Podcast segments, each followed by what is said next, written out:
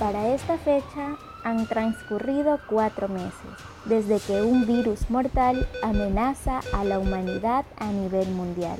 Estar en casa, mantener distanciamiento social, usar mascarilla y alcohol es lo que se repite a diario.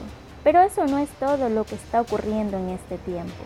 También hay humanos inescrupulosos que se aprovechan de los duros momentos que están pasando cientos de familias ecuatorianas. Paola, una paciente con lupus, se ve envuelta en una situación muy difícil al no encontrar el medicamento necesario para sobrellevar su enfermedad. Parecía que todo estaba perdido, no había medicamento y sus amigos fueron su salvación.